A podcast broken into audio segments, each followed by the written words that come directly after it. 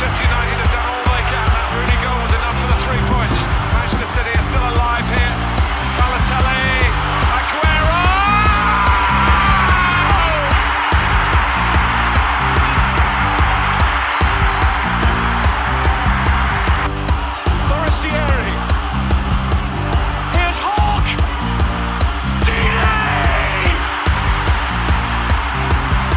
Einen wunderschönen guten Tag und herzlich willkommen zu, und jetzt darf ich mich nicht versprechen, herzlich willkommen zu Radio England Fußball von der Insel. Ich bin Leon Kaminski. Und ich bin Robin Held.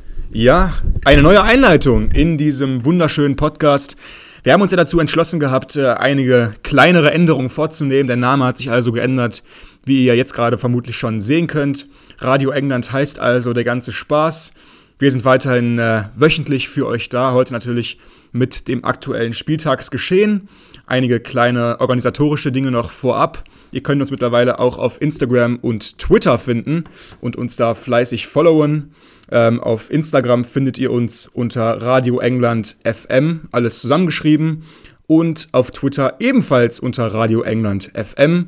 Das sind also quasi unsere neuen ja, Kennnamen auf den sozialen Netzwerken. Also folgt uns da und ähm, ja, tretet mit uns gerne in Kontakt. Wir haben da richtig Lust drauf. Natürlich gibt es gerade auch noch äh, ja, wichtigere Dinge auf der Welt als äh, den Fußball, als unseren Podcast. Wir haben uns trotzdem dazu entschlossen, heute zu senden, mit der ersten Folge von Radio England an den Start zu gehen. Ähm, ja, ich denke, wir, wir gehen gleich auch noch etwas näher auf das Geschehen in der Ukraine ein, weil es auch mittlerweile einen Premier League-Bezug hat. Trotzdem natürlich ähm, ja, einfach unglaublich, was da gerade passiert. Aber vielleicht kann ja auch der Fußball so etwas wie eine gewisse Ablenkung sein. Und in diesen Zeiten beschäftigt man sich ja vielleicht auch mal ganz gerne mit etwas schöneren Dingen. Und da ist nochmal der Fußball immer eine schöne Abwechslung. So, dann gehen wir direkt rein ins Fußballgeschehen und wir fangen an mit dem ersten nationalen Titel, der heute vergeben wurde. Und ähm, ja, ihr müsst uns vielleicht unsere Stimmung etwas verzeihen, weil wir kommen wirklich genau gerade in diesem Moment frisch aus dem Spiel zwischen Liverpool und Chelsea, haben uns die 120 Minuten komplett gegeben, um am Ende dabei rauszukommen, dass der eingewechselte Kepa den letzten Elfmeter verschießt. Also 120 Minuten Fußball und am Ende schießt Kepa den Elver in die Wolken. Unfassbar. Ja, ist wirklich witzig. Also wir beide kriegen das Lächeln auch noch nicht ganz aus dem Gesicht. Deswegen die äh, gute Laune trotz des Weltgeschehens. Ähm, wir wollen einfach anfangen ganz klassisch mit der Aufstellung, denn wir haben ja schon letzte Folge ein bisschen darüber gequatscht, wie hoch wohl der Stellenwert von diesem League Cup Finale für Liverpool und Chelsea wohl ist. Gerade weil Liverpool ja im Moment wieder Richtung Titelkampf schielen kann. Ähm, es ist jetzt dieser Sechs-Punkte-Abstand noch da, weil sie ja diesen Spieltag deshalb nicht gespielt haben, aber gegen Leeds das Nachholspiel gewinnen konnten. Also sie sind weiterhin auf Kurs und können eben bis auf drei Punkte rankommen. Also da war die Frage, wie hoch, wie hoch ist der Stellenwert, welche Mannschaft geht ins Rennen und da können wir bei beiden Mannschaften schnell einen Punkt hintermachen. Das war die absolute Top 11. Es sind im Moment die besten Spieler auf dem Feld gewesen, die beide Mannschaften zur Verfügung haben. Ähm, vielleicht ganz spannend ist natürlich bei Chelsea wie immer die Neuner-Position. Diesmal saßen Lukaku und Werner auf der Bank. Es hat wieder Havertz gespielt, der ja in diesen großen Spielen bekanntlich letzte Zeit ein gutes Füßchen hatte. Dahinter Mount und Pulisic hat einfach gut funktioniert. Deshalb standen diese in der Startformation. Auf der anderen Seite das ewige Thema, wer spielt neben Van Dijk? Diesmal wieder Martip, der im Moment auch gut in Form ist. Im Mittelfeld hatten wir eine spontane Änderung. Da sollte erst Thiago, Fabinho und Henderson spielen. Doch Thiago hat sich wohl beim Warmmachen auch schwerer verletzt. Er war dann äh, ja, mit Tränen im Gesicht zu sehen und dafür kam Nabi Keita spontan in die erste Elf. Vorne ganz spannend beim Trio kein Diogo Jota, sondern Luis Diaz, Manet und Salah und Manet wieder in der Sturmspitze. Ja, auf jeden Fall. Also, du hast es vollkommen richtig gesagt. Beide Trainer gehen da mit Top 11 an den Start und nehmen das Spiel dementsprechend auch richtig ernst. Und ich fand auch das äh, Verhalten von Klopp und Tuchel an der, an der Seitenlinie, die hatten auch richtig Feuer drin, die beiden, weil natürlich auch immer ein ziemlich spannendes Duell. Wenn Tuchel und Klopp aufeinandertreffen, haben beide eigentlich genau den gleichen Background über Dortmund und Mainz oder andersrum dann in die Premier League. Und ähm, Tuchels Bilanz gegen Klopp war ja auch äh, nie wirklich gut, deswegen war es auch äh, noch etwas spannender. Am Ende war es dann eigentlich ein Spiel hin und her. Es war echt ein geiles Spiel, äh, viele Torraumszenen, sehr viel ähm, Zweikämpfe auch drin, sehr viel Härte aber eben 120 Minuten keine Tore. Ich glaube, du hast es irgendwie gezählt, es gab drei oder vier Abseitstore. Also das war eine Anzahl, die habe ich noch nie gesehen in einem Spiel. Ja, wir waren uns irgendwann noch gar nicht mehr sicher. Wir haben es Ja. gar nicht mehr rekonstruiert bekommen, aber ich glaube, es waren am Ende tatsächlich vier aberkannte Tore wegen Abseits und Co. Also wirklich bemerkenswert. Die erste Halbzeit stand noch ganz groß in dem Zeichen der Torhüter, wo wirklich beide phänomenal halten konnten. Gerade Mondi hatte einmal eine Doppelparade hingelegt, Ja, ja, wo er auf ja. dem Boden dann nochmal sich hochstreckt und äh, die Fingerspitzen dran bekommt, als eigentlich nur noch aus zwei Metern eingeschoben werden musste. Also wirklich irre Szenen gewesen. Mount trifft den Pfosten, auch als er komplett frei durch war, verliert da ein bisschen das Gleichgewicht, deswegen trifft er nicht. Den muss er machen. Ja, absolut. Aber wir haben äh, ganz viele Chancen gesehen, wo muss man machen, so ein bisschen drüber stand als Headline. Ähm, wir haben diese Tore, die aberkannt wurden. Und vielleicht kurze Verlängerung war dann nicht mehr so spannend, war ein bisschen die Luft raus. Chelsea für mich im Laufe des Spiels immer besser geworden. Ja, ja. Auch wenn Liverpool immer wieder auch gute Phasen hatte, keine Frage. Aber dann stand es eben nach 120 Minuten 0 zu 0. Und dieses irre Spiel sollte noch äh, ja, eine absolute Krone aufgesetzt werden mit dem Elfmeterschießen. Denn Kepa kommt, ich glaube, 118. Minute rein fürs Elfmeterschießen, macht sich warm, ist der absolute Mittelpunkt in der Ansprache vorm Elfmeterschießen. Alle schwören ihn ein und er krallt sich den Ball und macht eine Show. Und dann hält er keinen einzigen Elfmeter und ist selber elfter Schütze und haut den Ball, ich weiß nicht, drei, vier, fünf Meter über den Kasten mit, mit keiner Körperspannung. Also Unfassbar. surreal. Natürlich alles noch vor dem Hintergrund, dass er ebenfalls im League Cup diese irre Szene mit Sarri und der Auswechslung hatte, als er es äh, ja verweigert hat und damit für Riesenaufsehen gesorgt hat. Und er schreibt diese ja absolute Negativgeschichte fort und ist der tragische Held. Ja, er bildet seinen Legendenstatus da definitiv weiter aus. Und irgendwie, es gab auch einen Elfmeter, über den möglicherweise noch viel gesprochen werden wird. Das wissen wir natürlich zum jetzigen Zeitpunkt noch nicht. Aber er stellt sich dann gegen Van Dijk wirklich ganz rechts in die Ecke, von Ja. sich aus gesehen. Er stellt sich wirklich ganz rechts in die Ecke, lässt vielleicht noch einen Meter zum Pfosten äh, frei. Und Van Dijk denkt sich, ne, also diese Provokation, die kann ich einfach nicht auf mich sitzen lassen. Und Van Dijk haut ihm den Ball einfach in seine Ecke rein. Ja. Und äh, Kepa hält ihn nicht, obwohl er stehen bleibt. Also wir haben es nicht glauben können. Kepa, was für eine Legende. Schon surreal, auch den dann einfach in die Ecke zu schießen. Du siehst wirklich, wie die beiden Augenkontakt halten ja. und der haut das Ding einfach Vollspann rein. Vielleicht zur Verteidigung. Ich glaube, auch Kepa hat nicht damit gerechnet, dass er einfach die Ecke anvisiert. Also surreale Szene. Danach auch, er hat sich nicht mehr getraut. Also wir haben diesen Move am Anfang einmal gesehen, wo er antäuscht, dass er in der Ecke stehen bleibt, dann aber wieder zurück in die Mitte geht und dann gegen Van Dijk eben wirklich eine Ecke komplett offen lässt. Danach äh, hat er diese ganzen Spirenzchen sein lassen ja, was, was soll man sagen? Edouard Mondi, wenn wir zurückdenken an das AFCON-Finale, als er den Elfmeter von Salah pariert, wäre vielleicht auch eine gute Alternative gewesen im Tor. Aber Tuchel entscheidet sich eben, Kepa diese Bühne zu geben, vielleicht auch den Marktwert nochmal zu steigern, um ihn irgendwann mal loszuwerden. Aber das hat äh, so gar nicht funktioniert. Und am Ende heißt der Sieger mal wieder Klopp und Liverpool und sie gewinnen den ersten Titel dieser Saison. Ja, was glaubst du, äh, wie wichtig ist der Titel jetzt wirklich für Klopp in der Endabrechnung? Also ich glaube für ihn persönlich, aus seiner subjektiven Wahrnehmung sehr wichtig. Ich glaube schon, dass er ein Typ ist, der unglaublich viel Bock auf diese Finalspiele hat. Dann spielt er gegen Tuchel, die beiden kennen sich. Und das ist einfach ein Gewinnertyp, das glaube ich schon. Aber jetzt mal ehrlich, so in den Medien, insgesamt hat das einfach keine große Bedeutung. Es ist von, der, von den ganzen Titeln ja auch der, der am umstrittensten ist. Ja, einfach die ja. ganze Liga, du hast Hin- und Rückspiele. Also das ist irgendwie nicht ganz rund, finde ich. Und deswegen auch nicht überzubewerten. Ja, so schön das Spiel dann auch war, es war eigentlich nur eine Randnotiz des ganzen Genau. Geschehens. Am Ende holt sich Liverpool, wie gesagt, den ersten nationalen Titel, aber die Schlagzeilen hat dann doch ein anderer Mann ähm, vor diesem Spiel gemacht, nämlich Roman Abramovic, der bisherige Eigentümer des FC Chelseas.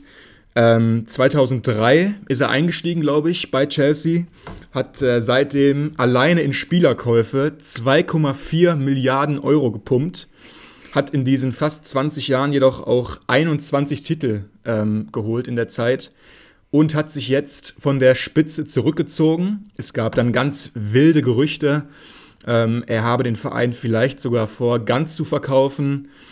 Dem ist anscheinend nicht so. Er hat anscheinend nur das operative Geschäft an die gemeinnützige äh, Chelsea Stiftung abgegeben und das Tagesgeschehen leiten da jetzt andere und nicht mehr er selbst. Aber natürlich ähm, die ganze Thematik Abramovic ist gerade natürlich äh, brandheiß. Er soll ein extrem gutes Verhältnis zu äh, Wladimir Putin gehabt haben und nach wie vor auch gute Kontakte in den, Kreml pflegen. Und natürlich jetzt vor dem Hintergrund, dass sogar auch Parlamentarier in der letzten Woche Sanktionen gegen Abramowitsch gefordert haben in England, wird ihn sicherlich auch zu diesem Schritt am Ende bewogen haben. Natürlich ein richtiges Erdbeben, weil Abramowitsch hat mit seinem Investment damals den ganzen Fußball verändert. Er hat Geld in den Fußball gebracht, was vorher in dem Ausmaß nicht bekannt war. Und er hat auch nach wie vor natürlich Erfolg gehabt. Trotzdem die Causa Abramowitsch ein riesiges Thema und natürlich jetzt auch unsichere Zeiten äh, für den FC Chelsea. Genau, denn auch wenn das jetzt nach einer relativ wichtigen Entscheidung klingt, ist es das Stand jetzt noch nicht, weil eben noch keine Klarheit herrscht. Also es wurde auch in den Medien so ein bisschen überschrieben mit dem Titel Teilrücktritt und irgendwie wirkt das ein bisschen vorgeschoben. Ich meine, du kannst mir nicht erzählen, dass er sich jetzt aus sämtlichen Entscheidungen komplett raushält. Also wenn er sich dann einschaltet, Telefonate führt, bin ich mir sicher, solange sein Name damit drinsteckt, wird er auch immer an den Entscheidungen beteiligt sein. Aber natürlich das so ein bisschen als taktischer Schritt zu sehen. Es war ein Trick. Ja. Also für, für mich war es ein Trick. Wahrscheinlich schon.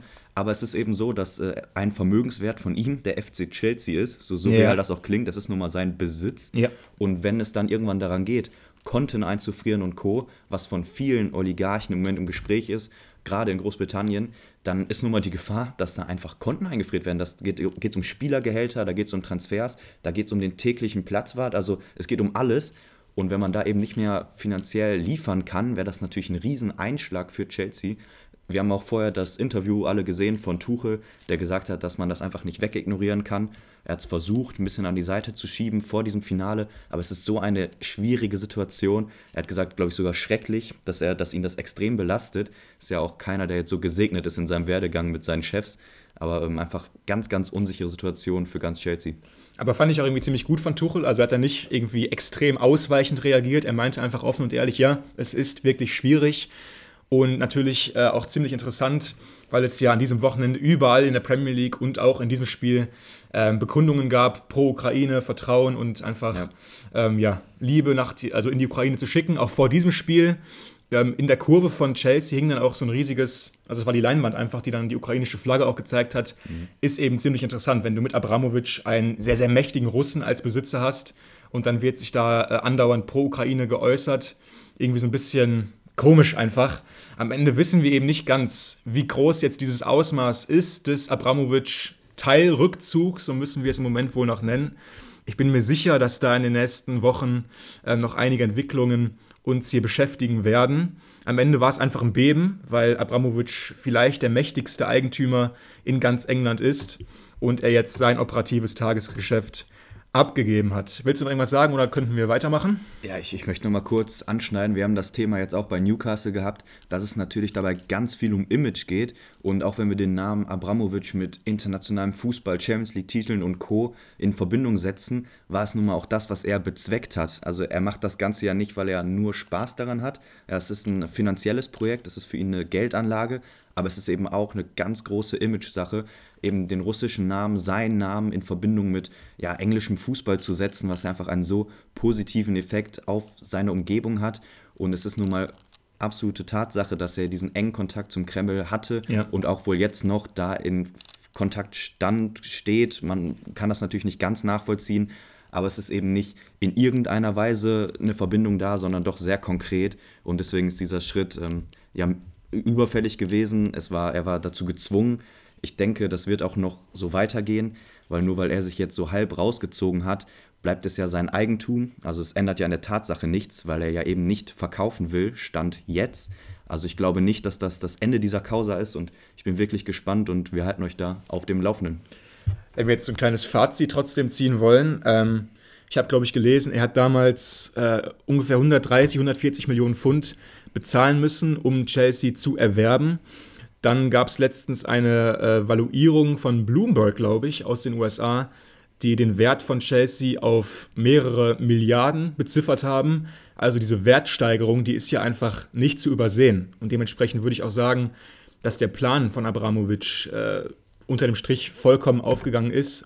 21 Titel, habe ich gesagt, hat er geholt in der Zeit mit seinem Geld. Ich würde sagen, ähm, einfach eine extrem erfolgreiche Zeit, trotz allem von Abramovic beim FC Chelsea. Wie man jetzt die Person bewerten will, ist eine andere Sache. Ja. Aber grundsätzlich war das eine Zeit mit vielen Titeln. Genau, wie Pep Guardiola sagt. Aktuell Champions League und damit nur mal das beste Team der Welt. Und ich denke, das steht dann auch einfach für sich.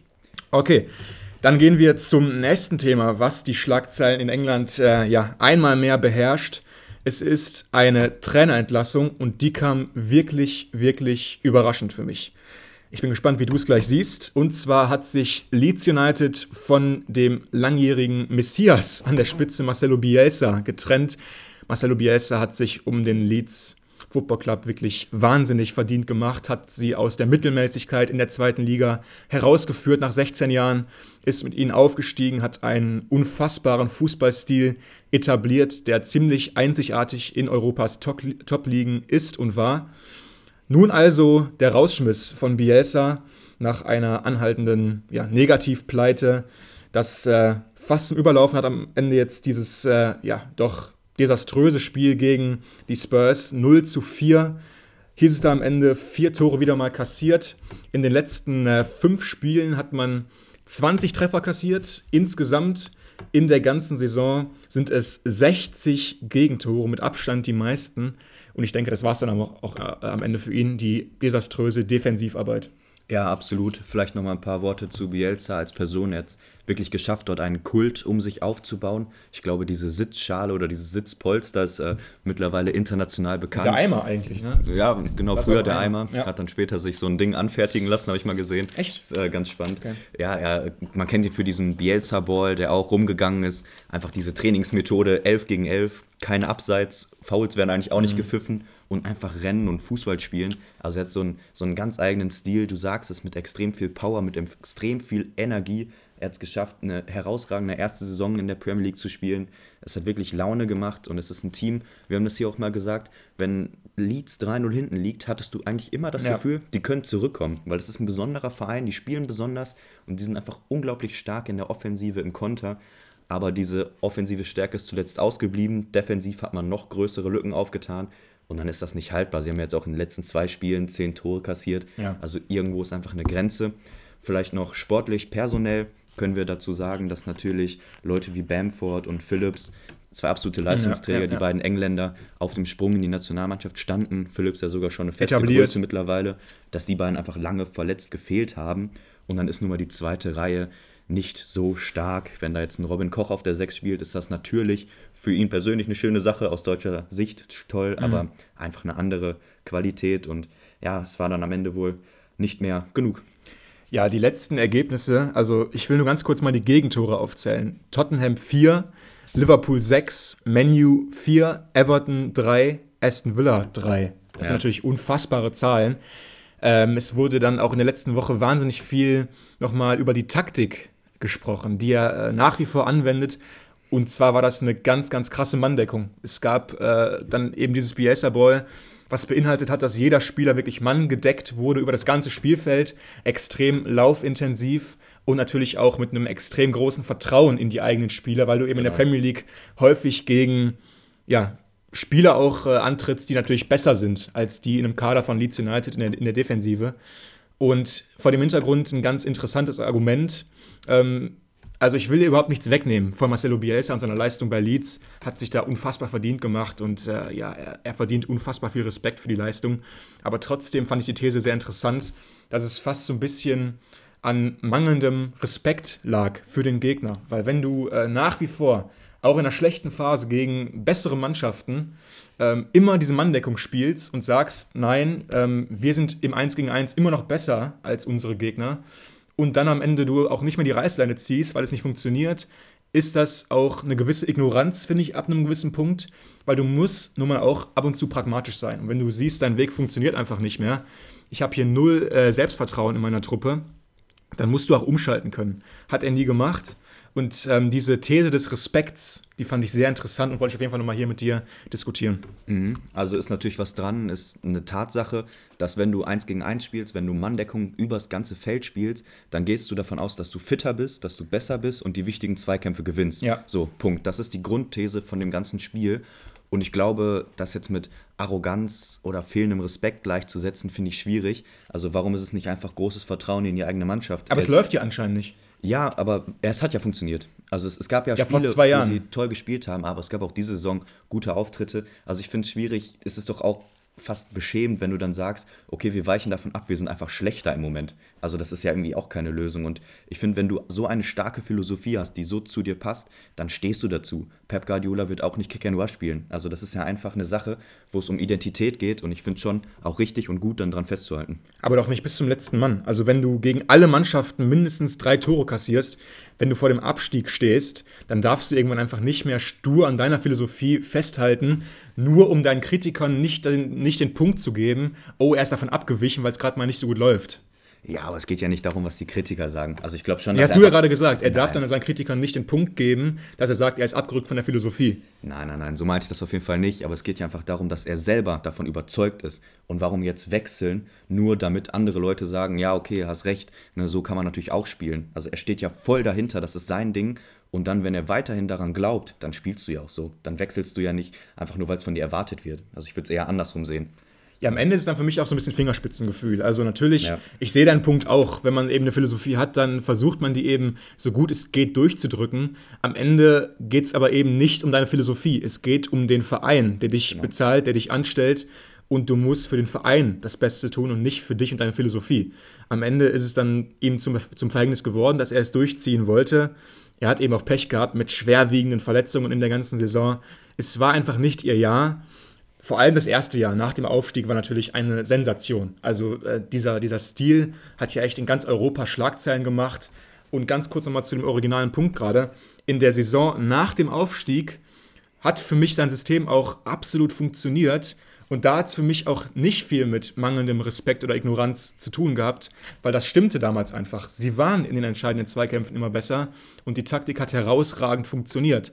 Jetzt aber äh, in der letzten Zeit überhaupt nicht mehr. Und dann hat er nicht umgestellt. Aber trotzdem, ich will von dieser Aufstiegssaison überhaupt nichts wegnehmen. Die war grandios. Und ich denke auch für alle neutralen Zuschauer der Premier League ist es doch ein Verlust, wenn Bielsa jetzt geht, weil es hat immer Spaß gemacht. Ja, absolut. Ähm, wir haben ja gerade noch eine Meldung, die reinkam von Sky Sport, die jetzt vermeldet haben, dass die FIFA Russland als Verband das erste Mal offiziell sanktioniert. Also das sind erste Schritte, die jetzt auch den Fußball betreffen, aus diesem Ukraine-Konflikt entstehend. Vielleicht auch ein erster Fingerzeig, wohin es dann mit Abramovic und Co. geht. Das aber nur ganz kurz ja. eingeschoben. Von mir jetzt nochmal die Frage an dich hättest du den Schritt genauso getan, weil ich kann es vorne wegnehmen. Für mich ist das nach Ranieri die zweite Entlassung, die ich nicht verstehen kann. Ich wäre einen anderen Weg gegangen. Mhm. Ich hätte ihn behalten und finde es schade, dass man jetzt diesen Schritt geht. Ähm, das ist vor allem eine, ein extrem riskanter Schritt. Also, das ist ein Schritt, mit dem du viel gewinnen kannst, aber du kannst eigentlich auch alles verlieren. Marcelo Bielsa kennt seine Truppe so gut, wie es kein anderer in den nächsten zwei, drei Jahren hinbekommen kann ich sehe gerade nicht, welchen Trainer du installieren willst, statt Bielsa, der irgendwie das Ruder nochmal extrem rumreißen könnte. Man sieht es ja auch, zu welchem Personal da mittlerweile andere Mannschaften in ähnlichen Situationen greifen. Da wird ein Roy Hodgson nochmal aus dem Ruhestand geholt. Anscheinend ist nun mal gerade einfach kein super Personal vorhanden. Deswegen finde ich den Schritt schon sehr riskant. Wenn ich, glaube ich, Vorstand wäre von Leeds, hätte ich gesagt, okay, Marcelo, deine ähm, Erfolge, die sind unbestritten hier. Trotzdem sehen wir die Gefahr, dass du mit deinem Stil, der sich überhaupt nicht anpasst an unsere jetzige Situation, wir sehen die Gefahr, dass wir mit dir absteigen und dem aktuellen Stil. Wir wissen, du kennst die Mannschaft super gut und wir wären dazu bereit, dich zu behalten, wenn du gewisse Anpassungen vornimmst. Das heißt, wenn du etwas solider wirst, wenn du ein bisschen pragmatischer wirst und vielleicht auch weniger Gegentore kassierst, dann sind wir bereit, dich zu behalten. Ansonsten müssen wir leider die Reißleine ziehen. Das wäre, glaube ich, mein, ihr Angangspunkt gewesen, weil natürlich da wird auch ein Vertrauensverhältnis da gewesen sein mittlerweile mit den Verantwortlichen und Bielsa. Dementsprechend finde ich, sollte man ganz offen reden in solchen Situationen. Und der Schritt an sich kommt für mich dann doch in seiner, ja, in seiner drastischen äh, Daherkommensweise doch überraschend. Ja, verstehe ich auf jeden Fall. Es waren jetzt auch drei Jahre und sieben Monate. Also damit ist er weit oben, was seine Amtszeit angeht. Da gibt es kaum Premier League-Trainer, die länger das Vertrauen bekommen haben vom Verein. Er hat aber auch immer wieder mit seinem Vertrag gepokert. Also es ist nicht so, als wäre dieser Vertrag jetzt noch sieben Jahre gelaufen. Er wäre auch zum Ende der Saison eben ausgelaufen. Es gab kein klares Bekenntnis von Bielsa während der ganzen Zeit beim Verein bleiben zu wollen, mhm. auch als der Wille vom Verein aus da war. Also er hat immer wieder eher so Jahr für Jahr entschieden. Und jetzt ist eben die Entscheidung andersrum, also dass Bielsa ein bisschen vor die Tür gesetzt wird. Wir wissen natürlich nicht, ich bin stark bei dir, also so ein Gespräch wäre äh, absolut sinnvoll gewesen. Ob das jetzt stattgefunden hat, ob Bielsa darauf eingegangen ist, ob er es verneint hat, also ob er wirklich dann so stur geblieben ist, wissen wir nicht. Du sagst, die ähm, Nachfolgerthematik wird schwierig. Ich glaube, du suchst es gerade schon raus. Wir haben Jesse March mal als ersten Namen gelesen, ja. der bei Leipzig wirklich diese Saison krachend gescheitert ist. Jetzt äh, durch Tedesco beerbt wurde, der sie wieder zurück in die Champions League-Ränge geführt hat. Also wir haben jemanden, der faktisch gescheitert ist, allerdings bei Salzburg natürlich eine überragende Zeit hatte. Ein rein vom Namen her sehr heißes Eisen auf dem Tra Trainermarkt. Mhm. Er hat äh, diese Jugendspieler, diese Connection dazu einfach unglaublich stark. Er hat eine extrem sture Philosophie. Also das ist das auch, kennen wir ja. Ja, aber es passt ja auch. Also es ist das, ja auch kein, äh, kein Verein wie jeder andere von Leeds. Also ich fände es spannend, aber so richtig vorstellen und vor allem an die Situation angepasst ist der Name doch nicht, oder? Ja, Jesse March soll wohl wirklich das Transferziel Nummer eins sein. Der Leeds-Verantwortlichen ähm, war nach seinem ähm, Karriereende als Spieler zuerst Co-Trainer der USA, dann einige Stationen in den USA gehabt, abgerundet bei New York, dann natürlich zuerst in den Red Bull-Konzern eingestiegen. Dann wurde er Co-Trainer von RB Leipzig, dann Cheftrainer von Salzburg, um dann am Ende wieder nach Leipzig zurückzukehren und dort, wie du gerade schon gesagt hast, ja, da ist er gescheitert. Ähm, man kann es nicht anders sagen. Er ist ein sehr sturer Trainer, hat ebenfalls seine eine Philosophie, die er versucht äh, durchzudrücken um jeden Preis. Trotzdem soll er, wie gesagt, ganz oben stehen auf der Liste von Leeds United. Jetzt ist eben die Frage, er hat noch nie vorher in der Premier League trainiert. Er kennt das Team natürlich dementsprechend auch wenig. Er weiß nicht, wie die Liga tickt. Ich finde, das ist immer ziemlich wichtig. Du musst wissen als Spieler und als Trainer, wie die Liga tickt, weil dies nun mal eine sehr besondere Liga ist. Das kann er überhaupt nicht vorweisen. Dementsprechend wäre das für mich ein viel zu großes Risiko. Also ich sehe es ein bisschen anders. Ich glaube, das ist ein Trainer, den du auch holst, mit dem Wissen, ey, es könnte in die zweite Liga gehen, es könnte äh, den Abstieg geben und dann eben einfach eine Philosophie wieder aufzubauen, dass du einen Nachfolger findest von Bielsa, der vielleicht vom Stil ein bisschen anders ist, aber eben auch für einen klaren Fußball steht, den man ja offensichtlich weitergehen möchte. Es ist nicht der absolut klassische Feuerwehrmann, das ist wahrscheinlich das, worauf du hinaus willst. Mhm. Es ist jetzt nicht die garantierte, wir steigen nicht ab, Trainerpersonalie, es ist für mich ähm, Langzeit gedacht und ich finde, es passt zum Verein. Ich finde, es ist eine gute Entscheidung. Es ist mutig, ja, mit gewissem Risiko auf jeden Fall. Aber ich glaube, das passt und die Spieler passen so ein bisschen zu ihm. Er kann die Sprache, also für mich gibt es da schon auch viele positive Argumente. Ja, sprachlich vor allem wäre es mal ein Fortschritt. Mich hat es immer so ein bisschen, ja nicht gestört, aber doch irritiert, dass Marcelo Bielsa bis zum Ende eigentlich nicht Englisch sprechen konnte. Hat ja wirklich seinen Übersetzer immer an seiner Seite gehabt, in jeder möglichen Situation. Ganz interessant war mal, dann wurde die Frage aufgeworfen, was für ein Genie muss eigentlich der Übersetzer gewesen sein von Bielsa? Weil wenn du diese ganzen taktischen Wahnsinnsstreiche vermitteln musst auf Englisch, dann musst du ja auch eigentlich alles verstehen. Ne? Und dann, was muss erstmal der Übersetzer für ein krasser Trainer gewesen sein? March kann nun mal jetzt äh, eben die Sprache, dementsprechend wird das für, für, für, uns auch ein bisschen einfacher werden in äh, der Übersetzung der Aussagen. Ähm, ja, Bielsa entlassen. Alles gut auf jeden Fall, Marcelo Bielsa, jemand, der sehr inspirierend für uns auch immer war. Ja. Ich glaube, Pep Guardiola meinte mal, dass er am meisten gelernt hat irgendwie von Marcelo Bielsa und er meinte, dass er ein Genie sei. Und Pep, äh, dem würden wir nie widersprechen. Deswegen halten wir uns einfach daran. Und wir schauen trotzdem auf die andere Seite dieses Spiels, Leeds unterliegt 4-0. Tottenham wiederum gewinnt 4-0 gegen Leeds. Und das nach einer Woche, die auch einfach wieder mal so Spurs-mäßig war. Es ist unfassbar. Letzte äh, Woche dieses tolle Ergebnis gegen Man City 3-2. Sie schlagen Man City damit zum zweiten Mal in der Premier League-Saison. Eigentlich ist alles gut. Und dann gibt es wiederum den Spurs-mäßigen Abfall 1-0 unterliegt man unter der Woche gegen Burnley. Und das ist gar nicht mehr zu überbieten eigentlich. Du gewinnst gegen City und verlierst dann gegen Burnley. Danach gab es dann wiederum sehr, sehr spannende Aussagen von Antonio Conte. Denn äh, die Niederlage gegen Burnley war die vierte im fünften Spiel. Und äh, ich zitiere kurz mal Antonio Conte nach dem Spiel. Dort sagt er nämlich, in den vergangenen fünf Spielen haben wir gespielt, als seien wir in Abstiegsnot. Das ist die Realität. Zum ersten Mal in meinem Leben gibt es vier Niederlagen in fünf Spielen. Vielleicht bin ich gar nicht so gut. Die Lage ist für ihn sehr frustrierend und man müsse nun gemeinsam mit dem Club schauen, was die beste Lösung ist.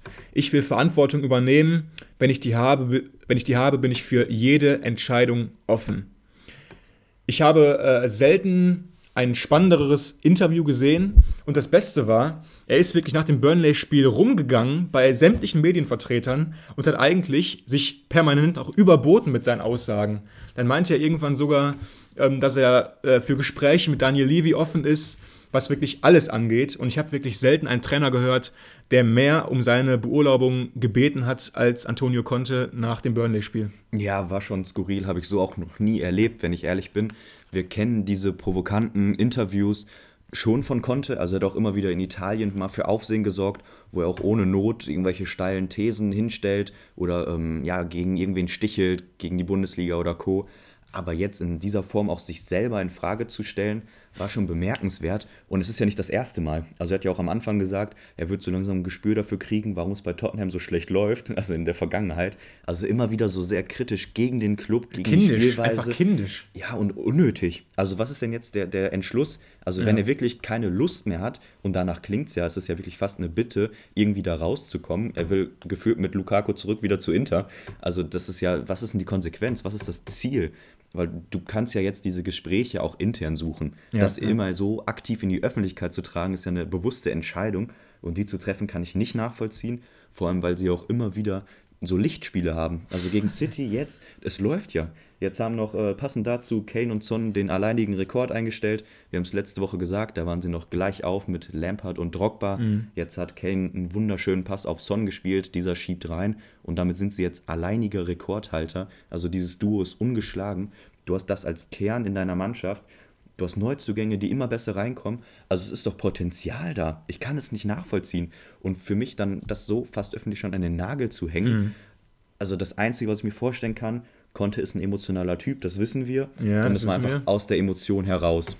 So, das ist für nee. mich die einzige, das ist die einzige Erklärung, womit ich das so ein bisschen akzeptieren könnte. Nee. Ja, aber wie, wie schätzt du das ein? Ist das jetzt der Wille, dass man gehen will? Plant also, ich verstehe vielleicht, wenn man in dem allerersten Interview nach dem Abpfiff, wenn man da vielleicht mal sagt, irgendwie, wir müssen mal schauen, wie es weitergeht hier. Ich glaube, das erste Interview ist dann ja meistens Sky. Ne? Ja. Dann gehen die ja meistens vor diese Wand und dann ist Sky immer das erste. Aber er ist ja wirklich rumgegangen und hat mit allen gesprochen und mehr oder weniger immer das Gleiche gesagt und sie sogar noch überboten in seinen Aussagen. Das ist für mich einfach extrem kindisch und auch äh, ja, total nicht zielführend. Und dann auch dieser Satz, vielleicht bin ich gar nicht so gut. Also das kauft ihm doch keiner ab. Wir wissen, dass Antonio Conte ein sehr hohes Bild von sich selber hat.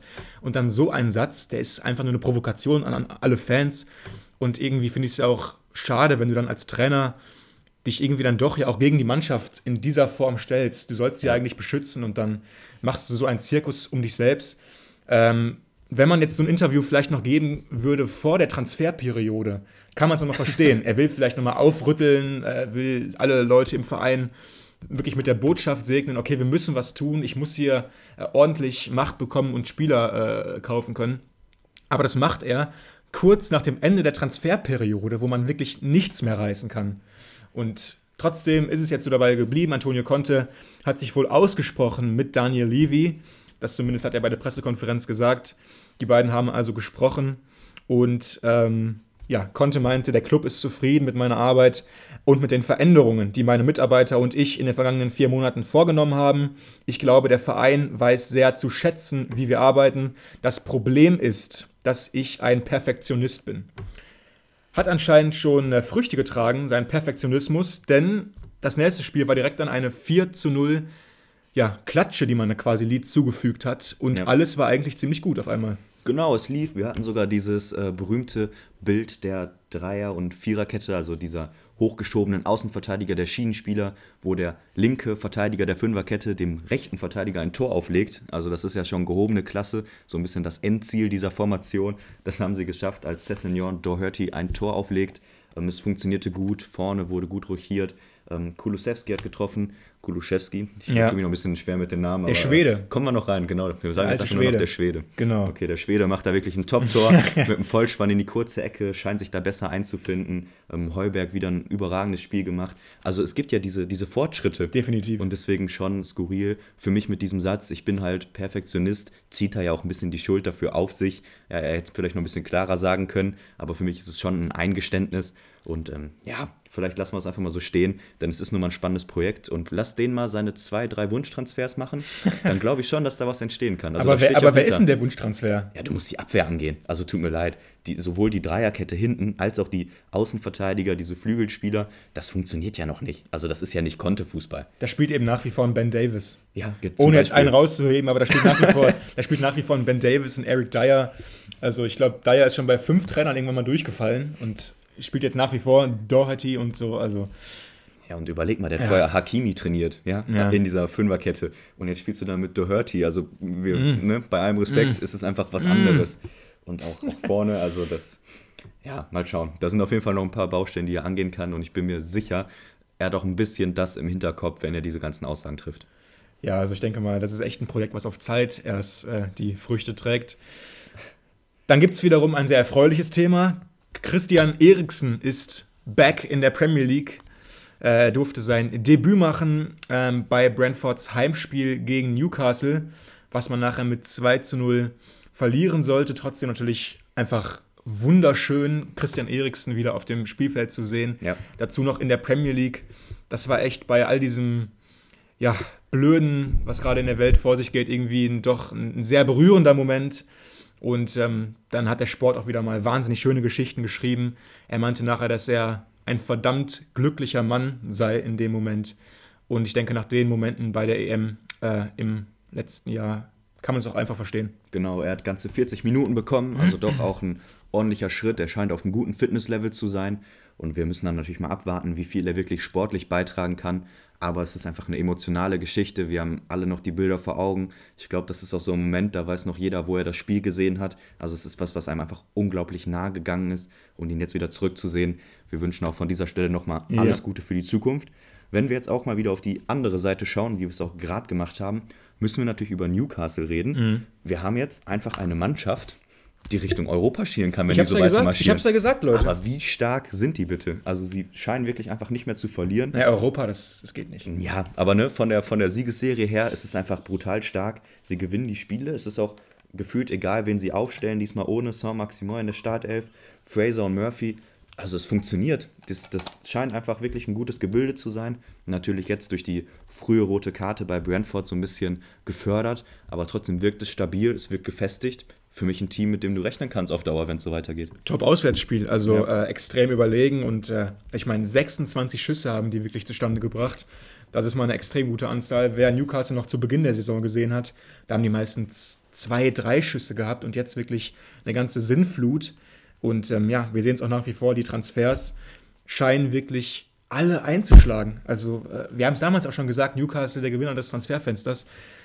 So super Transfers, also Target, Burn, ja, natürlich ein Chris Wood, die spielen alle permanent, sind Dauerbrenner und äh, bringen gute Leistungen. Gui Maresch nach wie vor noch nicht ähm, ganz, ganz drin, den erwarte ich mal noch so ein bisschen. Also der Junge, der kommt noch, glaube ich.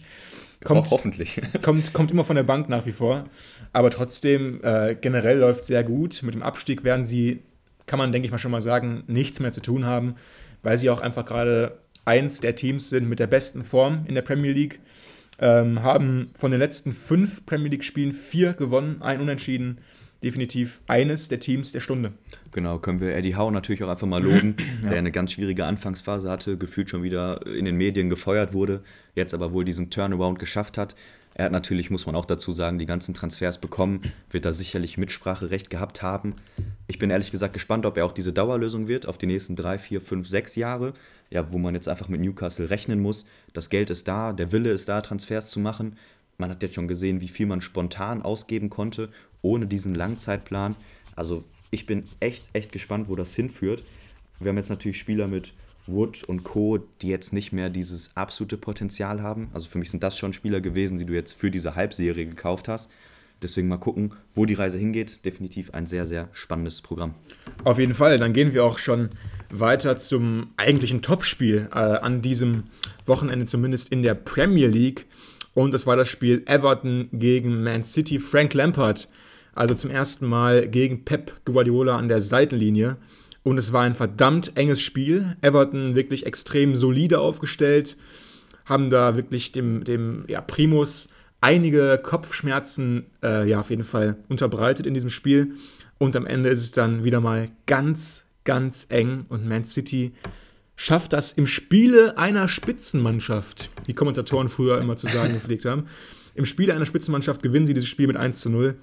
Aber am Ende gibt es wirklich noch einige Talking Points für uns in diesem Spiel. Absolut, aber so wirst du Meister, oder? Also ich finde, das ist ein absolutes Qualitätsmerkmal, diese ekligen Spiele am Ende zu gewinnen. Und es war wirklich ganz wichtig für sie. Man hat dann auch den Jubellauf gesehen, denn das 1 zu 0 gab es erst in der 82. Minute durch Phil Foden. Ganz viel Emotionen dabei gewesen. Ein ganz wichtiger Dreier im Titelrennen. Aber lass uns mal einmal ganz kurz auf Everton gucken. Ich hatte das schon äh, nach der Transferphase, als Ellie und Van de Beek eingekauft wurden, ein bisschen angesprochen.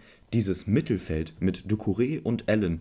Also wie eklig kannst du denn sein? Ich finde das so stark, mhm. wie viele Ballgewinne sie hatten. Sie hätten noch treffen können, als Allen einmal ganz stark offensiv den Ball progressiv erobert. Also diese, diese Aktionen sind da. Sie schaffen es, das Mittelfeld gut zu verdichten im Moment.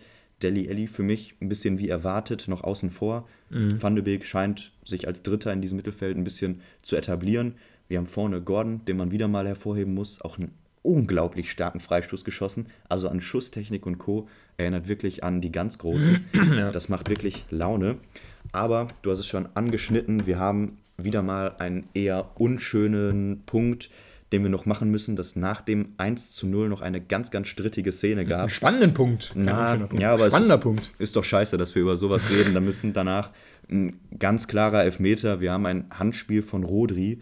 Völlig unnötig, ohne Bedrängnis tippt der Ball und dann geht der ganz, ganz unnötig einfach mit dem Oberarm hin. Nee, der hatte für mich ein bisschen, der hatte einen Drall, glaube ich, dabei. Also der kam ja. nicht so erwartet. Schon, aber da war ja kein Gegenspieler in der Nähe. Ne? Also es war ja wirklich eine Ballannahme. Der Ball kommt von oben runter und er nimmt ihn so mit und spielt weiter und es passiert einfach ja. nichts. Also ganz surreal. Es gab keine Überprüfung. Der Schiedsrichter hat es sich nicht draußen angeguckt und der VAR greift eben nicht ein. Unfassbar. Also ja. äh, vor diesem Hintergrund, da muss man auch einfach ein bisschen über dieses ganze System VAR sprechen, das anscheinend nach wie vor nicht läuft. Auch einige Jahre nach der Installierung gibt es da überhaupt gar keine Abläufe gefühlt. Also du hast dann mindestens mal eine extrem strittige Szene mit einem Spieler, der offensichtlicherweise äh, im Strafraum ein klares Handspiel begeht. Es war nicht die Brust, es war nicht die Schulter, es war der Oberarm und es wird sich nicht mal angeschaut. Also äh, der VAR sagt auch nicht dem Schiedsrichter, schaust dir mal äh, Pitch-Side an, ähm, du hast keine Überprüfung mehr, keine längere Überprüfung, einfach nur ein Witz ich gehe fast schon so weit, es ist ein Skandal für mich. Du hast alle sämtlichen Hilfsmittel, die du brauchst, und trotzdem nutzt du sie nicht. Warum? Um alles in der Welt. Ja, und wie regelmäßig denn bitte? Also wir reden fast jede Woche, können wir irgendein Thema aufmachen, wo wir Foulspiele, Handspiele haben, die mal mindestens strittig sind. Und für mich ist halt der ganz große Witz, wir kritisieren jetzt, dass er nicht rausgeht, aber eigentlich ist ja dieses Rausgehen an sich schon eine Farce. Also es gab den VAR, um hundertprozentige Fehlentscheidungen zu korrigieren. Und das war eine. So, ja, ja, aber du brauchst diesen Bildschirm außen nicht. Weißt du, das meinte ich jetzt. Ja, ist okay. Dieser, ja. dieser ja. Bildschirm an sich als, als Gegenstand ist schon völlig unnötig. Für mich macht es keinen Sinn. Es gibt ja keine Eher-Entscheidungen mit dem VAR. Das soll es ja nicht Die sollte geben. es nicht geben. Aber die gibt es ja reihenweise und dann gehen sie raus, gucken sich Sachen an. Dann gibt es immer diese Zeitlupen, in der eh alles anders aussieht. Ja, das, das sieht mir eher nach faul aus eigentlich. Genau, dann wird noch ein bisschen gequatscht und dann wird noch mal in den Regeln nachgelesen. Also für mich ein absoluter, absolut schlechtes, schlechtes, schlechte Einführung des ganzen VRs. Also mal ganz davon abgesehen, dass für mich diese Emotionen im Live-Bild dadurch völlig verloren gehen. Also wenn im Moment ein Spieler frei aufs Tor läuft, hast du ja immer im Hinterkopf, warte, was war jetzt ja. der letzte Pass? Ja. Gab es noch einen Foul? Nee, da war, es lag da nicht einer. Und du hast immer dieses bisschen noch, dieses zurückhaltende Gefühl im Körper. Du hast nie diese pure Freude. Und ganz, ganz davon abgesehen, funktioniert er nicht. Also wir sehen ja jetzt die Entscheidung, ist einfach schlecht. Ja, man sucht mittlerweile schon eher nach Gründen, warum das Tor nicht zählen genau, könnte. Genau, du hoffst immer noch. Und ja. das ist ja wirklich überhaupt nicht der Sinn eines Fußballspiels, nach Gründen zu suchen in der Vergangenheit, warum ein Tor nicht zählen könnte. Und das ist der Sinn des VARs. Und deswegen widerstrebt der Sinn auch häufig unserem Verständnis des Spiels, was wir alle so lieben, weil es geht nicht immer um Fehlersuche. Manchmal gibt es auch einfach Tatsachen. Und wenn ein Schiedsrichtergespann auf dem Feld etwas nicht sieht, dann sieht es es nicht. Das gab es schon immer. Ja. Und wenn mir jetzt jemand sagen würde, Fußball ist mittlerweile fehlerfrei geworden durch den VAR, dann würde ich sagen, perfekt, super. Ist er aber nicht. ich finde zum Beispiel manche Sachen des VARs finde ich doch gut. Abseits zum Beispiel.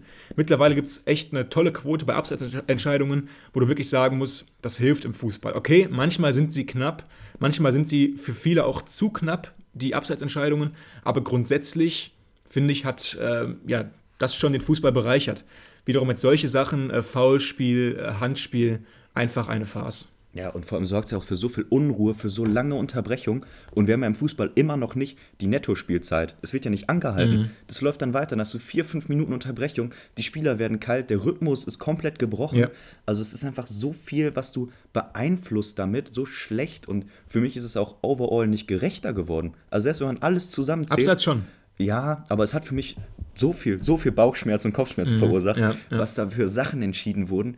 Und auch abseits, also ich weiß nicht, vielleicht sehe ich das auch falsch. Natürlich sind die Entscheidungen faktisch besser geworden, aber macht es jetzt den Fußball gerechter, wenn der zwei Zentimeter im Abseits steht und du nimmst das Ding zurück? Es also, ist abseits. Ja, aber ne? für mich funktioniert Fußball so nicht. Ne, das ist nun mal nicht ja. schwarz-weiß. So, also so denke ich nicht im Fußball. Ich weiß nicht, irgendwie das widerstrebt mir trotzdem. Also Zentimeter sind eben auch abseits, ne? Ob es jetzt ein Meter ist oder fünf Zentimeter, es ist nun mal ja. immer regelwidrig.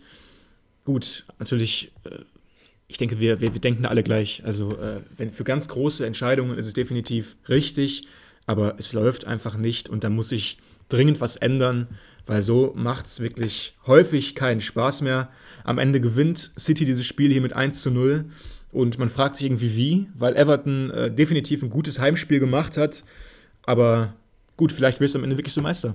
Hast du schon gesagt. Ja, wer weiß. Waren auf jeden Fall ganz wichtige drei Punkte. Wir haben jetzt, wie gesagt, immer noch den sechs Punkte Abstand.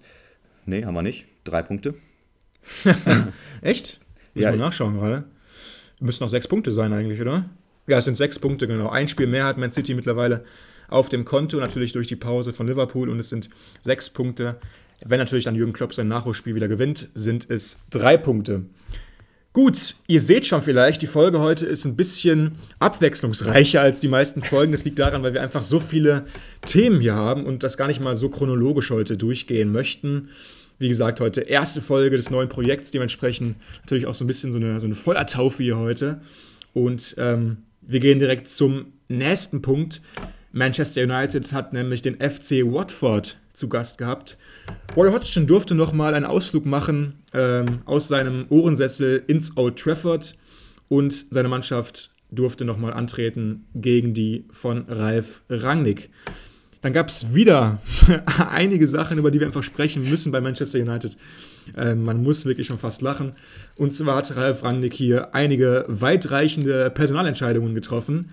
Und zwar sahen sich nachher allesamt auf der Bank wieder Harry Maguire, Marcus Rashford, Luke Shaw und Jaden Sancho. Vier Spieler, von denen man eigentlich meinen dürfte, die sind gesetzt in der Premier League. Hier saßen sie alle draußen. Und eben auch der Kapitän, El Capitano Harry Maguire, der Virtuose in der Innenverteidigung, durfte nicht von Anfang an ran. Er durfte eigentlich gar nicht ran. Und dann ist natürlich auch immer die Frage, wer vertritt den Kapitän auf dem Platz? In der letzten Woche haben wir schon auch kurz diskutiert hier, dass CR7 wohl die Kapitänsbinde für sich beanspruchen wollte. Deswegen hätte man jetzt eigentlich erwarten können, wenn Harry nicht spielt, dann macht es Cristiano, aber es wurde nicht Cristiano. Es wurde so ein bisschen der Mittelweg, es wurde Bruno Fernandes. Ja, für mich äh, folgerichtig. Ist ein, einfach ein Spieler, der jetzt mehr Impact hat, auch einfach länger da ist als Ronaldo. Also mal das vielleicht so ein bisschen sportlich gesehen. Auf der anderen Seite, gerade weil das mit Ronaldo natürlich rauskam, auch eine Entscheidung mit Symbolcharakter. Ebenfalls natürlich wichtig zu sehen, dass Maguire im Moment nicht unangefochten ist. Ist ja ein Spieler, der immer wieder durch unglückliche Szenen aufgefallen ist, aber finde ich gefühlt vom Trainer eine große Rückendeckung genossen hat. Ja, diesmal immer, nicht, ja. diesmal Lindelöf und Varan in der Innenverteidigung. Es war auch besser. Ja, es, es, war wirklich besser. Also ich habe mir wirklich mittlerweile dann auch so gedacht, so ja, äh, bist du da nicht schon so ein bisschen voreingenommen häufig und schaust Maguire mit anderen Augen als andere Spieler an, aber es war einfach sicherer. Du hast nicht immer diese konstante Unsicherheit gehabt bei der nächsten Abwehraktion. Äh, und ja, Lindelöf und Varan haben das irgendwie sicherer gemacht, haben am Ende die weiße Weste behalten.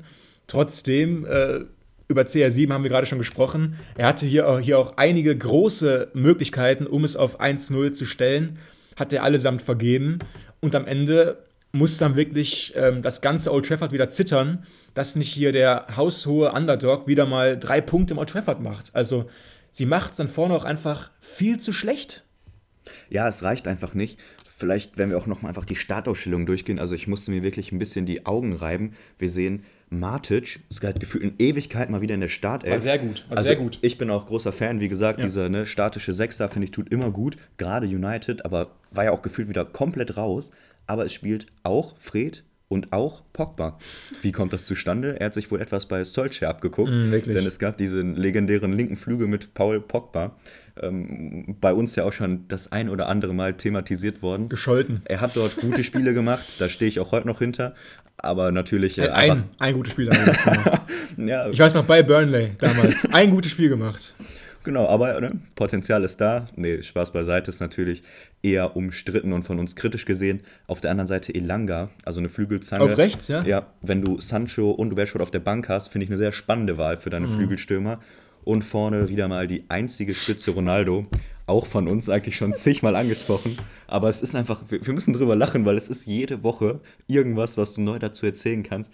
Immer wieder sk- skurrile Szenen. Wir haben Bruno Fernandes, ich glaube, du, musst die- du, musst, du musst die Szene erzählen. Für uns das Symbolbild der Saison. Und zwar war es so, Bruno Fernandes hat mal sich ein Herz fassen wollen, hat den Ball bekommen, so links vom 16er. Und es war eigentlich, äh, es war klar, Bruno will einen loswerden. Bruno will schießen.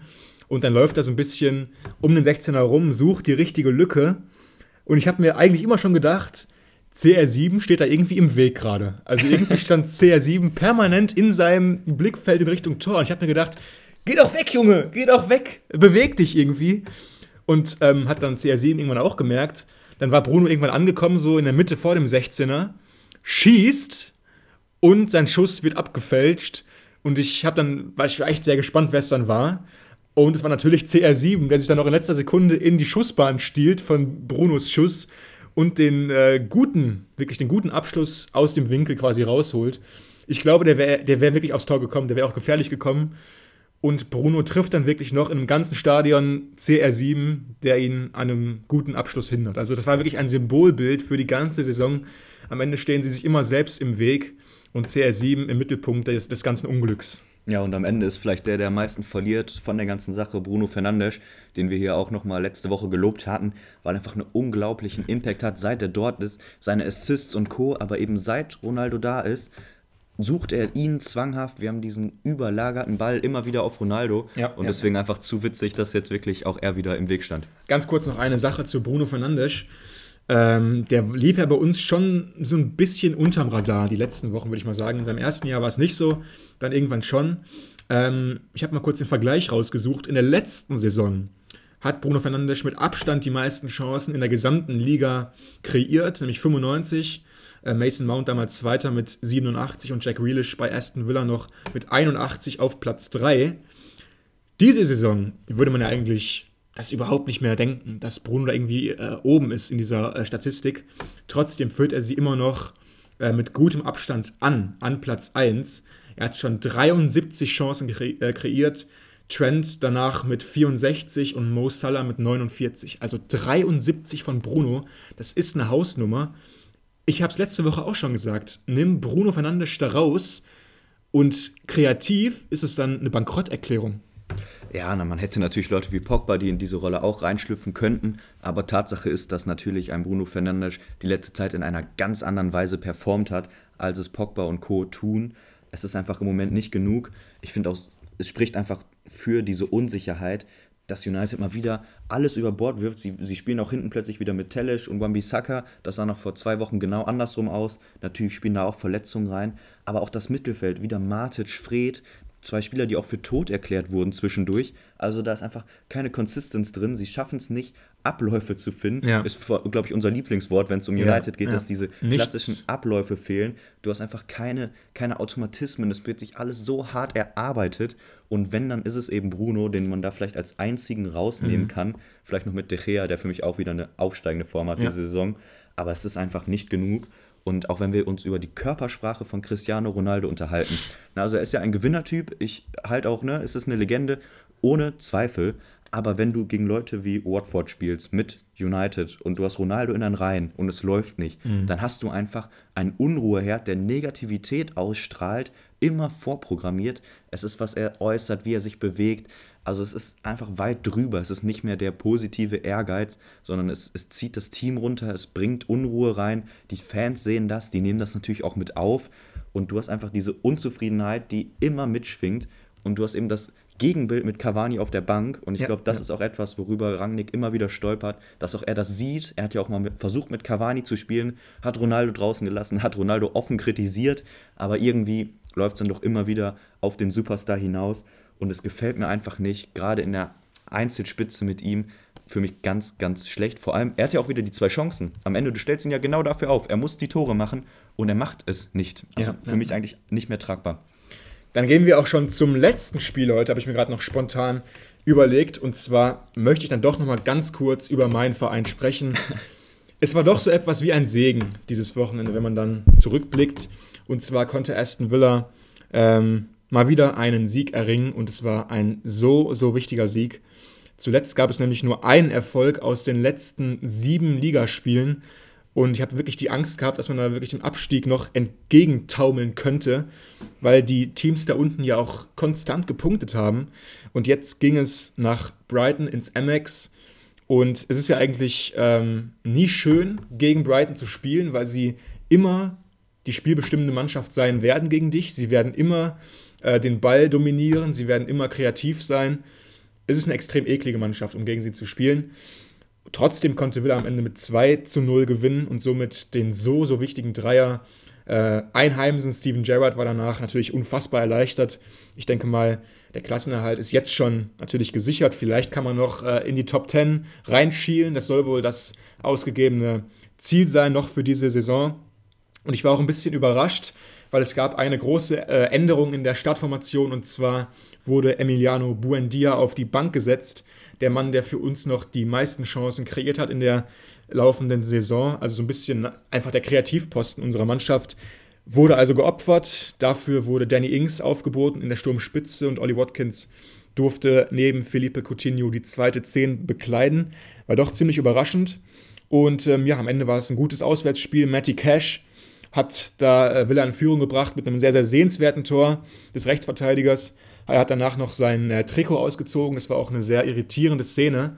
Hat dann äh, seinen äh, Kollegen in der Ukraine ähm, gegrüßt, quasi mit einer Botschaft, hat ihm Kraft gewünscht, seinem Nationalmannschaftskollegen, der bei Kiew spielt, und hat danach auch noch Geld dafür kassiert. Das sind einfach so Szenen, wo ich mir ab und zu dann denke, da muss man das Regelwerk vielleicht auch mal etwas aufweichen in solchen ganz, ganz besonderen Zeiten. Dann für so eine einfach nur so eine äh, ja, Liebesbekundung oder Freundschaftsbekundung an jemanden, der sich gerade im Krieg befindet, dass man dann dafür noch ähm, verwarnt wird vom Schiedsrichter. Ebenso wie, wie für ein sehr brutales Foul finde ich dann falsch in solchen Situationen. Da bedarf es auch für mich einfach ein gewisses Maß an Fingerspitzengefühl. Trotzdem am Ende konnte wieder das Spiel dann 2-0 gewinnen. Olli Watkins war nochmal erfolgreich. Hat mich riesig gefreut, auch für Olli Watkins, der doch sehr in der Kritik steht momentan unter den ersten Villa-Fans, weil er nicht mehr der gleiche ist aus der letzten Saison. Trotzdem konnte er hier das so wichtige 2 zu 0 markieren. Ja, vielleicht noch eine spannende Personalie gibt es ja auf der anderen Seite mit Bissouma, der immer wieder bei Villa gehandelt wurde, so ein bisschen das Transferziel ist, um diese ja, gesuchte Sechserposition zu besetzen. Vielleicht nochmal von dir ein abschließendes Wort. Wünschst du dir jetzt weiterhin Ings und Watkins vorne? Du warst ja eigentlich immer dagegen. Ich hatte meine Probleme mit Coutinho und Buendia, mhm, mhm. aber du hattest ja eigentlich fast noch mehr Probleme mit Ings und Watkins. Ich habe mit beiden Probleme, wenn ich ehrlich bin. Also äh, da hat man nun mal häufig ein schweres Los gezogen als Villa-Fan in diesen Zeiten. Es ist zu einem gewissen Maß auch fast ein Luxusproblem, weil ich denke mal, viele Trainer würden dir den Arm abschlagen, wenn sie Ings, Watkins, Buendia und Coutinho hätten vorne ja. für drei Positionen. Das ist nun mal herausragendes Personal. Aber trotzdem können irgendwie alle nicht ganz miteinander. Du hast dann eben auch sehr, sehr ähnliche Spielertypen mit Buendia und Coutinho und eine ja, Sturmspitze, eine Partnerschaft mit, mit Watkins und Ings, die eigentlich zusammenspielen sollten in dieser Saison in einem 4-4-2 unter Dean Smith, hat er danach nie umsetzen können. Und ähm, ja, jetzt müssen sie irgendwie miteinander auskommen. Jetzt hat es mal hier halbwegs gut funktioniert, weil auch einer getroffen hat. Aber am Ende finde ich, das kann man nur rechtfertigen, die beide zusammen aufzustellen, wenn auch einer von den beiden trifft. Und am Ende ist es dann irgendwie zu selten der Fall. Hier war es so und da muss man sagen, am Ende ist der Plan dann aufgegangen von Steven Gerrard. Wenn sie jetzt wieder verloren hätten, denke ich mal, wäre auch ähm, ja, das, das Getöse um ihn wieder lauter geworden. Er hat zu wenig Erfahrung, hat nur äh, in Schottland gecoacht und ähm, deswegen einfach ein extrem wichtiger Dreier hier für Aston Villa. Und ich denke mal, das soll es dann auch gewesen sein mit unseren ausführlicheren Diskussionen. Wir kommen dann erstmal zum Ergebnisüberblick an diesem 27. Spieltag. Es sind also noch elf Spieltage zu gehen. Der FC Southampton und Ralf Hasenhüttel äh, setzen ihren guten Lauf fort und schlagen Norwich zu Hause mit 2 zu 0. Southampton mittlerweile auf Platz 9. Sie sind auf dem Weg zu einem Top-Half-Finish. Tottenham schlägt Leeds auswärts mit 4 zu 0 und sorgen für die Entlassung von Marcelo Bielsa. Brentford unterliegt zu Hause Newcastle United mit 0 zu 2.